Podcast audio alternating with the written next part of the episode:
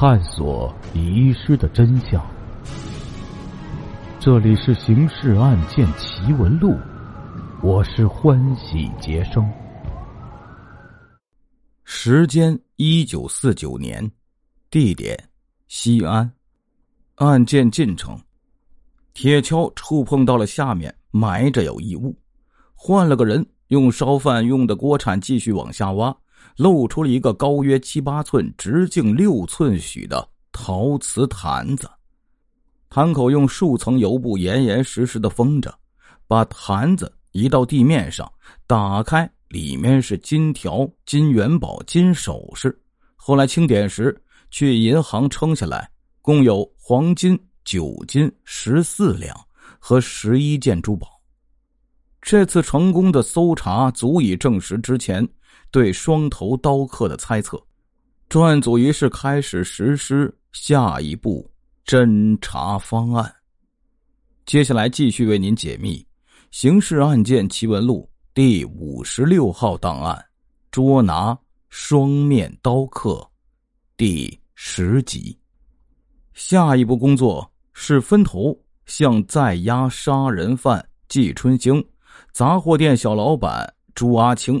和利琼车行少东家孙家俊详细了解六月初那个神秘女人夜访梁有道的细节。那个神秘女人是专案组访查双头刀客的关键角色，只有找到她，才有希望顺藤摸瓜查摸到双头刀客的下落。会议结束后啊。侦查员立刻分头前往上述三人所在地去调查了。综合三路人马的调查结果，所获情报如下：那天的确切日期应为六月二日，阴历五月初六，是端午节的第二天，所以这个日子比较容易记得。季春兴、朱阿青。孙家俊三人在那个女人离开后，大约三至五分钟就被梁有道打发走了。出门后没走多远，就听见前面马路上传来一阵争吵声，一个女高音显得十分刺耳，不但分贝惊人，语调也是咄咄逼人。季春兴等人呢，当时并未在意，因为。他们要拐弯从旁边一条巷子里抄近路，所以啊，也就没有去看那份热闹。这个细节当时听过了也就过去了，但是现在三人中有两位，即朱阿青、孙家俊，却不约而同回忆说呀，他们感觉那个声音极有可能就是那位给梁有道送书包的神秘女人发出的。这种感觉，用现在的说法就是直觉。专案组认为有必要重视朱阿青和孙家俊两人的这种直觉。如果那天吵架的真是那个神秘女人，那么是谁在跟他吵架呢？为什么吵架呢？吵到什么程度呢？最后是怎么了结的呢？在整个过程中。那个女人是否留下了蛛丝马迹？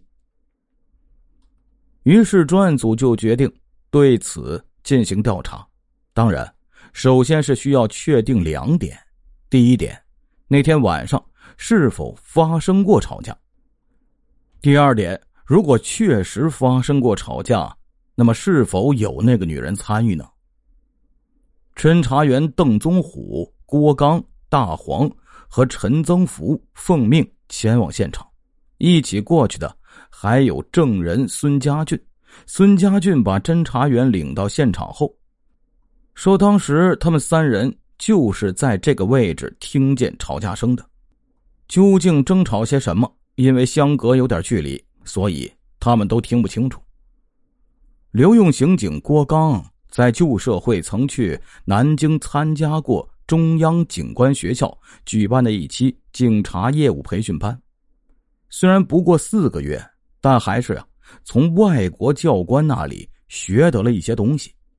后来在破案工作中确实发挥过作用。当下，他就说夜晚安静，所以证人听到的吵架声应当比白天要远一些。证人无法分辨吵架者说话的内容，那与此刻我们站立的位置起码有两百米。我们可以按照这个距离分四个方向去查摸。于是，四个侦查员每人一个方向前往访查。这项工作呀，有些费神，而且是否见效也很难说。四人在划定的范围内一家一家的查访下来，忙碌到晚上七点，一个个口干舌燥、精疲力尽，却没有一家居民对于三个多月前的那次夜晚吵架有印象。当晚。专案组开了碰头会，研究后决定，次日全组成员出动，加大访查力度，非要把六月二日晚上的那次吵架情况查摸清楚不可。第二天，专案组七名成员全部出动了，继续访查。中午，在附近一家小面馆碰头时，还是个个摇头。组长毕克俭于是决定下午扩大访查范围，着重向那些沿街住户调查。这一招果然有效，运气降临在新手陈增福头上。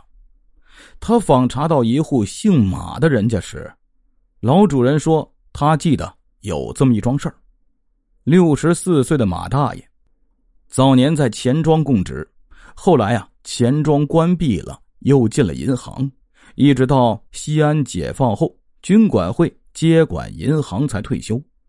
他干了一辈子的财会工作，脑子很是清晰，记忆力甚好。他告诉陈增福，六月二日是他小孙子的周岁生日，那天家里备了两桌酒席庆贺，散席已是九时许了。送走客人后，家里人在收拾残局。他嫌屋里呀烟酒气味太重了，遂搬了凳子在家门口喝着茶吹风。刚刚坐定，从西边就过来一辆自行车，骑车的是一个三十来岁的女人，打扮的比较时髦。不过以他那双老法眼来判断，气质素养有限的很。